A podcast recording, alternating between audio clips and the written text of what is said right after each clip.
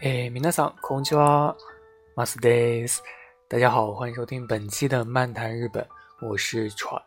那最近呢，因为疫情的原因，可能大家都响应国家的号召，然后待在家里，没有出门，然后因此呢，可能有相当长的一段时间没有出门去娱乐，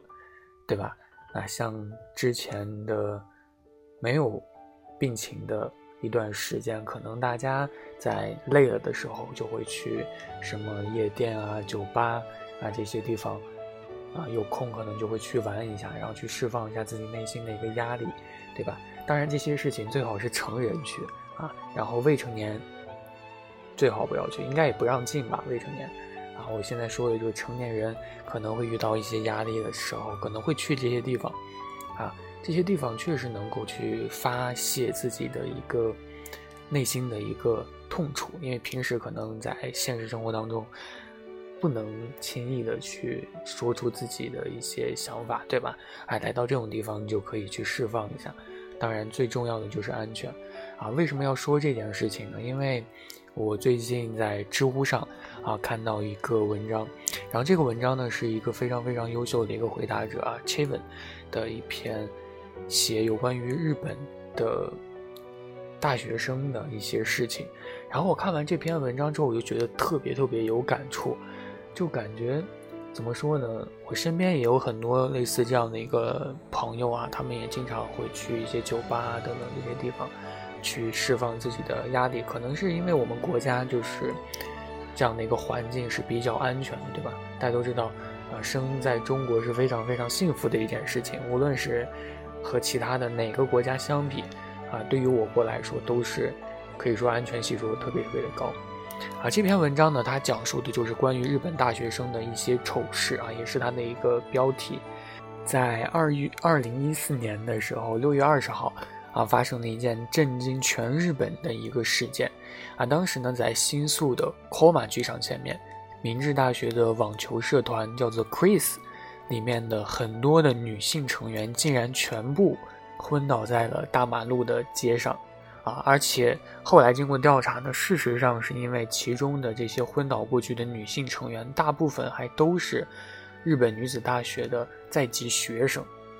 然后后来又进一步进行调查，发现这个团体呢，很多都是未成年人，啊，都涉嫌去。触犯了一个未成年饮酒的这样的一个法律，因为可能大家不是很清楚，就是在日本呢，未成年是不允许饮酒的，不像我国可能这些呃规范可能并没有这么严格啊。我们在未成年也可以饮酒，但是是劝阻，就劝导最好不要饮酒，但是也可以饮的，不触不触犯法律，对吧？但是日本不一样，日本就是未成年禁止饮酒。之前有很多很多的文春啊爆料出来的一些文章，就有很多的偶像啊 idol 啊，然后就是因为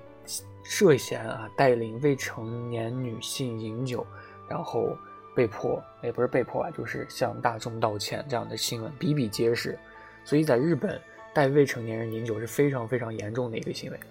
然后当时呢，根据民间消息称，啊，这个 Chris 啊，这个团体呢，男性成员可能涉嫌了在女性团体的这个女性团员当中的酒当中放入了一些药物，啊，然后可能是因为剂量过大吧，所以导致了本次的事故，就是全部昏睡在了大马路的街上。然后这个事件呢，也同时让当时的日本人想起了十年前的 Super Free 的一个噩梦。首先，先讲一下这个 Chris 吧。啊，Chris 就是这次事件的一个主要的一个团体啊。Chris 呢是日本明治大学和日本女子大学注册在籍的网球社团，啊，设立于二零零九年，成员数呢达到一百五十人。当时社团的宣传口号就是“网球和娱乐都很认真”啊，这样的一个口号。当然，对于就是说这样看似很正常的一个网球社团，为何会犯下令全日本？网民都如此震惊的一个罪行啊！接下来给大家揭晓一下，其实这个事件非常非常的可怕，真的非常恐怖。为什么？首先就是为什么只有女性团员陷入了昏睡状态啊？当时当日的推特就刷爆了整个推特，就是说为什么只有女性成员陷入这样的一个昏睡状态？后来就是经过调查嘛，是因为男性在女性的酒中加入了一个名叫“生命之水”的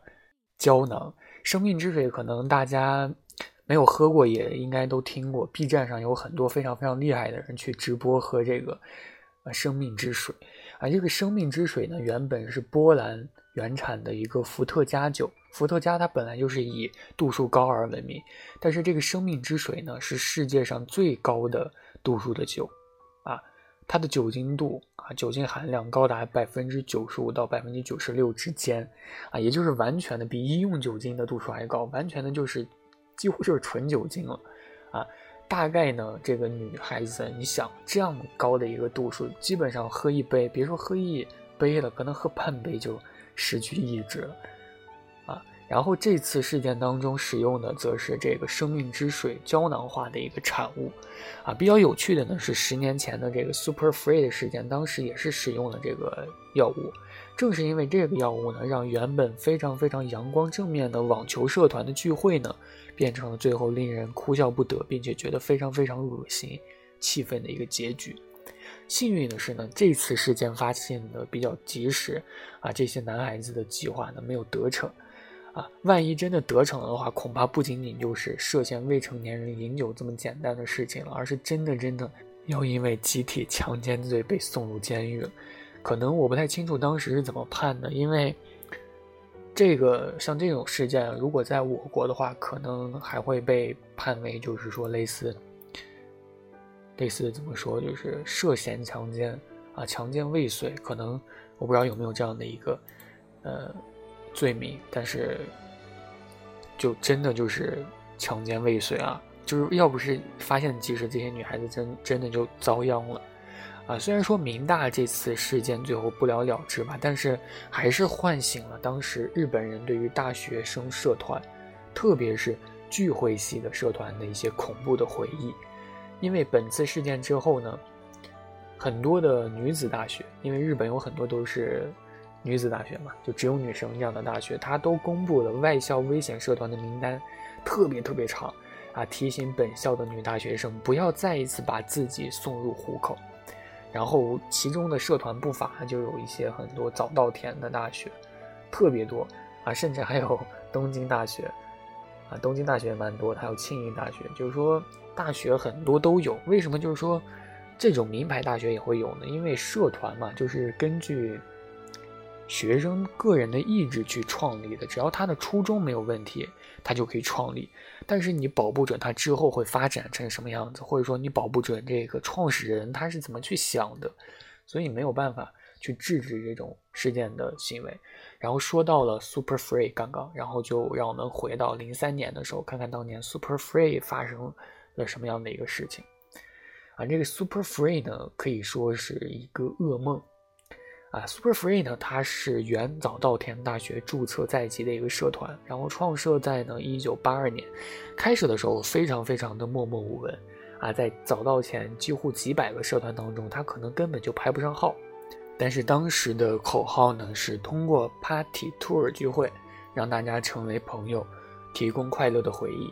然后当时的这个团长，啊，社团的团长呢是和田。当时在和田接手这个社团之后呢，这个 Super Free 呢突然就成为了日本首屈一指的超人气社团，这个影响力呢，当时甚至扩散到了整个日本的大学生群体当中，而且不仅仅局限于早稻田大学，所以当时呢，经常会出现千人以上的这样的一个规模这种活动，而且不算少数。但是呢，自从一九九九年起。主要成员呢，便经常在这个 live 的这个活动上呢，让女性去喝高度的酒，然后使她们失去神智，之后呢，再集体进行这个轮奸活动，啊，啊，然后据不完全的统计呢，当时的受害者达到了四百人以上，而一切的变化则是在这个和田真一郎当上这个 Super Free 的代表之后。说到这个和田真一郎呢，抛开这个犯罪不谈啊，就单论人物来说，这个人呢确实是一个奇人。为什么说是奇人呢？他从小呢在日本的二线城市新系市长大啊，虽然说新系并不算一个偏远的山区吧，但是也是可以称得上是乡下的。然后，一九八七年，他随着家族来到东京。一九九三年呢，考入了中央大学。当时据小时候的亲友介绍呢，和田小的时候完完全全就是一个默默无闻的、不爱社交的这个宅的形象啊。和他上上了大学之后的种种行为，还有这次事件啊，完全没有办法联想在一起。然后，在一九九三年考入著名大学中央大学以后呢，他居然没有满足于现状，啊，在第二年呢又考取了早稻田大学的王牌学部政治经济学部。在一九九四年的时候呢，入学了之后，他居然读了六年，啊，很奇很奇特，对不对？就一般人怎么可能会读六年呢？然后在零零年的时候，因为没有交学费被开除之后，他又在零二年的时候偷偷又考取了早稻田大学的第二文学部。然后直到零三年事情败露之后，才受到了退学的一个处分。实际上呢，和田在早稻田大学足足读了七年嘛。然后在和田前两年出狱以后，他就隐瞒了姓名，然后跑到了关西，然后居然在一一年的时候又考入了大阪经济大学的经济学部，很厉害，对吧？可能很多人觉得，如果抛去这个犯罪不谈，他可能对于考大学有着得心应手的一套吧，啊，就有这样的一个可能考大学的天赋，但是他这些天赋没有用在正道上。然后呢，前面也有和大家提到啊，这个 Super Free 呢是成立于一九八二年的交友社团。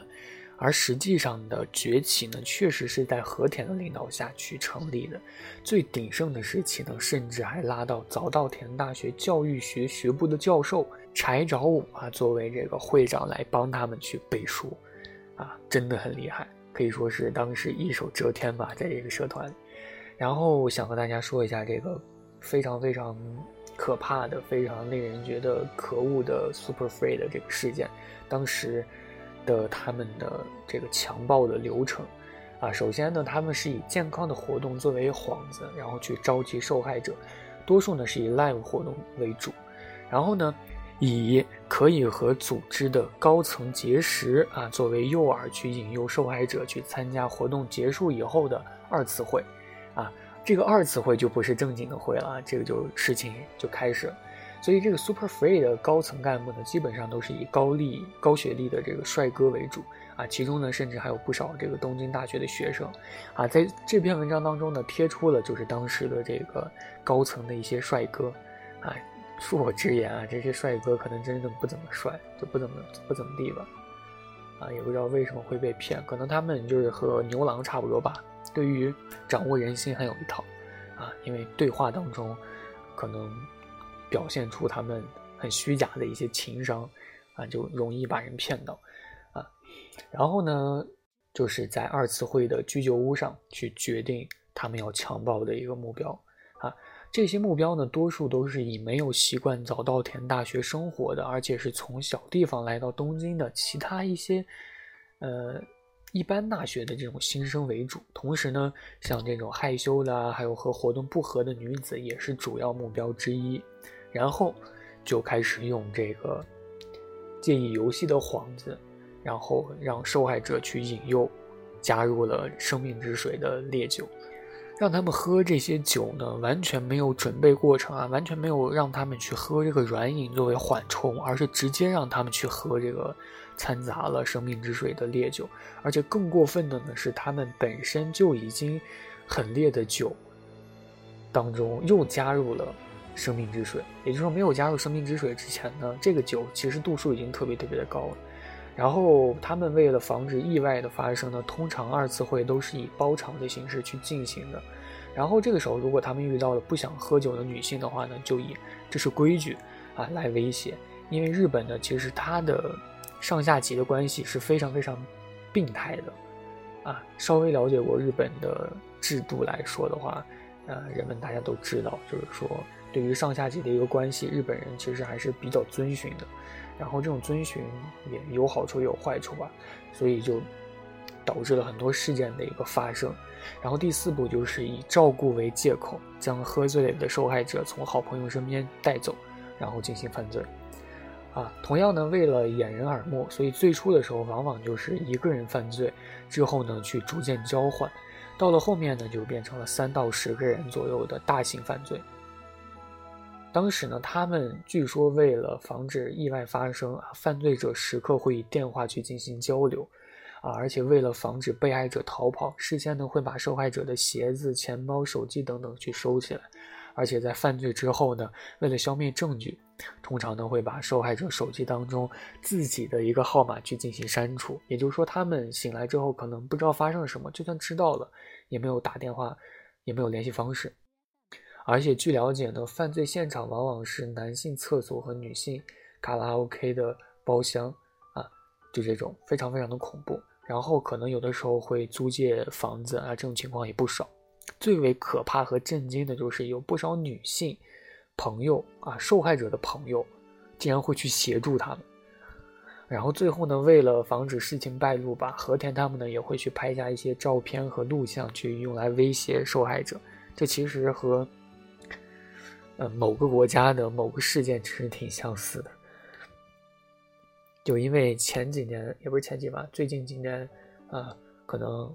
大韩国有这个某个团体，应该是这个 Big Bang，嗯，那几天非常非常的火热，就是这个胜利，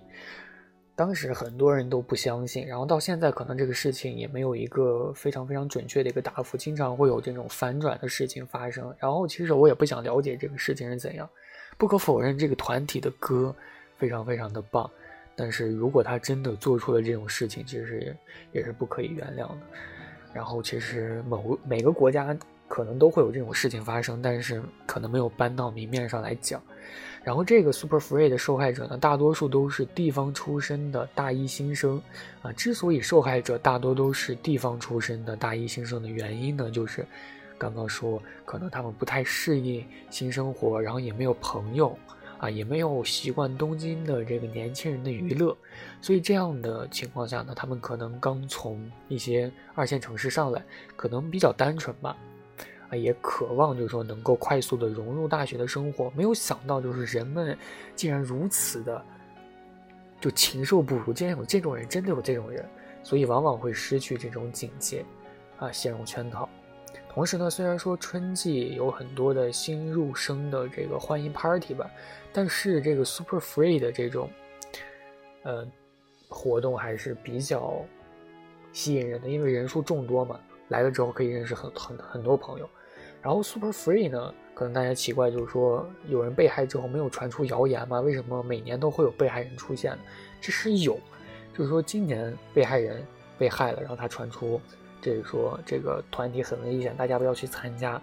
然后呢，导致了秋天的时候，这个团体会有再有一次活动。然后这个时候呢，可能女性就很少了，男性很多，因为都听到危险不来了。但是到了第二年的春季入学季的时候，次年的大一新生又入学了，就又成为了这个 Super Free 的新的犯罪对象，就真的很令人无奈，然后感觉都会把人气笑。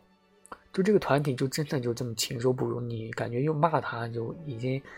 这种骂这种禽兽已经不能用正常的思维去思考了，就真的就是哭笑不得。然后这个 party 呢，甚至还会盈利，啊，这种千人规模，每次会有一百万日元左右。因为参加活动呢并不是免费的，是需要入场券的，而往往入场券呢在两千到三千日元左右。因此呢，和田去通过举办这个 party 的活动呢，每次。都可以获得不菲的盈利，然后这些费用呢，和田都用来充当做自己的学费和生活费。你说这人恐不恐怖？天哪！虽然说受害者传闻在四百人以上，但是实际上检察院起诉的案件呢是三起，分别呢是零一年十二月十九号在东京丰岛区 Super Free 办公室举办的火锅 party 上，三人呢对于十九岁少女的呃轮暴。然后呢，第二件呢是零三年四月十七日，东京港区在六本木的居酒屋举办的二次会上，十三人在玄关的地板上对于十八岁少女的轮暴。然后第三件呢是零三年五月十八号，依旧是东京港区六本木的二次会的电梯口，五人呢对于二十岁女大学生的轮暴。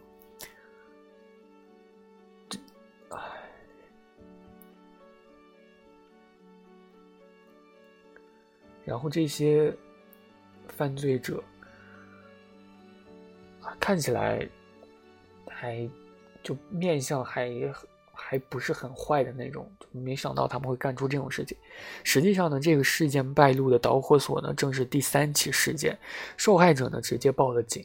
开始的时候呢，五个人以自愿为由否认了强奸，但是随后的六月二十二号，Super Free 呢被解散了。然后六月三十号，东京地方检察呢以强奸罪起诉两人。七月四日和七月九日呢以准强奸罪分别起诉了剩下的三人。最后呢，八月二十一号，Super Free 的代表等三人也被准强奸罪起诉。然后在零四年的时候，和田受到了十四年的有期徒刑的判决。随后呢，他还不服，他还要上诉。然后二审呢维维持了原判，然后他还不服，还继续上诉。然后呢，最后在零五年十一月十一号的时候，最高的法院判决了原判。然后另外的几个人，十三个人吧，分别受到了十年到两年的有期徒刑。然后据判决中的证词了解呢，几乎每一次的 Super Free 的活动上都有强奸发生，所以达到了四百次以上。同时呢，零二年开始呢，Super Free 已经做好了在全国开展分部的计划。然后因此，然后因为本次事件的败露呢，使得计划落空。你们想，他们要在全国去开展这个恐怖的东西，他如果真的开展了，你说全就不仅仅是四百人了，可能四千人都不止。天哪！然后当时其中还有干部制度，干部呢是以这个轮报的贡献程度和门票的售卖情况为基准。我操，这还是人干的事儿吗？然后干部之中并不只有男性，甚至还有五十五人左右的女性。他们呢，除了帮助贩卖门票之外，还会邀请朋友来现场，又或者是帮助轮轮报以及事后劝阻受害者报案等。我操！你们想，就当时女性，她们都甚至不敢相信自己被自己的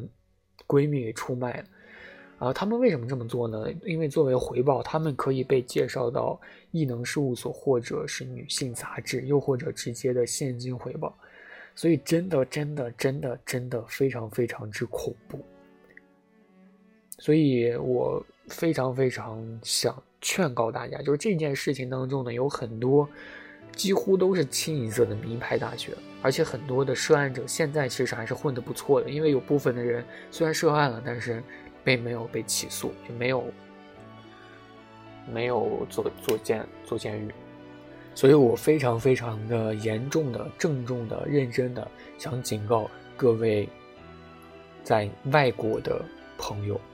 就是你考入呢，不仅仅是日本、韩国有这样的问题，可能别的国家、欧美国家也有这样的一个问题，你们一定要提防这样的可疑社团。如果有人问，头先想来我这里打网球吗？那么你直接就，你打他就完事儿了，啊，然后因为这这次事件呢，人们普遍对于诸位犯罪者的量刑有所不满啊，网上都开始去言上这些这些人，啊，所以呢，在这次事件之后呢，日本国会在零四年的时候通过了集团强奸罪和集团强奸致死罪两个新的刑法罪名，这个就是这次事件的一个完结。所以，真的，Super Free 是日本的历史上一个令人感觉到非常痛心、非常觉得恶心的一个事件。然后，为什么说这个呢？也是因为最近我国这个疫情嘛，大家都比较闷。然后，疫情马上就过去了，可能很多人因为这么长时间没有出门玩，然后可能释放压力的时候会去一些酒吧，对吧？什么夜店啊，去放松一下。当然，我们国内可能是比较安全的，但是也会出现很多，就这种什么捡尸，大家可能都听过这种词，这种事情发生，你保不准就什么时候有人就给你下了一个药啊，有的时候你保不准自己就被新认识的朋友然后出卖了，对吧？就这种事情真的就是无法想象的，所以大家一定要注意安全。就是一定要有一个自己非常非常值得信任的伙伴，一个可能不够，然后就多准备几个朋友一起去玩，就一定不要让自己失去意识，啊，然后酒不离身啊，烟不离身等等，对吧？这个真的是非常非常重要的。比如说你上厕所回来之后，你很难发现自己的酒水被动过手脚，啊，经常会有这样的事情发生。上了个厕所回来一喝酒，哎，晕了，对吧？我并不是说。让大家不要去这些地方，而是因为就是说这种时期之后，大家可能会有这样的一个症状就是非常非常想去这些地方。可能过了这段时间也好，但是就是因为这种时间它是非常非常出容易出意外的，对吧？嗯，就是这样。所以今天的事情讲的时间也比较长，但是也是比较令人觉得恐怖的一个事件啊。所以就这样，大家一定要注意安全，好吧？那本期的节目呢就到这里啦。如果大家觉得本期节目有用的话呢，或者说觉得自己身边有这样的朋友，有这样的一个担心他们的安全，也请转发给他们听。じゃあ皆さん、チャンネル登録したグッドボタンお願いします。那我们明天见，哎，也不是明天见了，下期见。我是船，拜拜。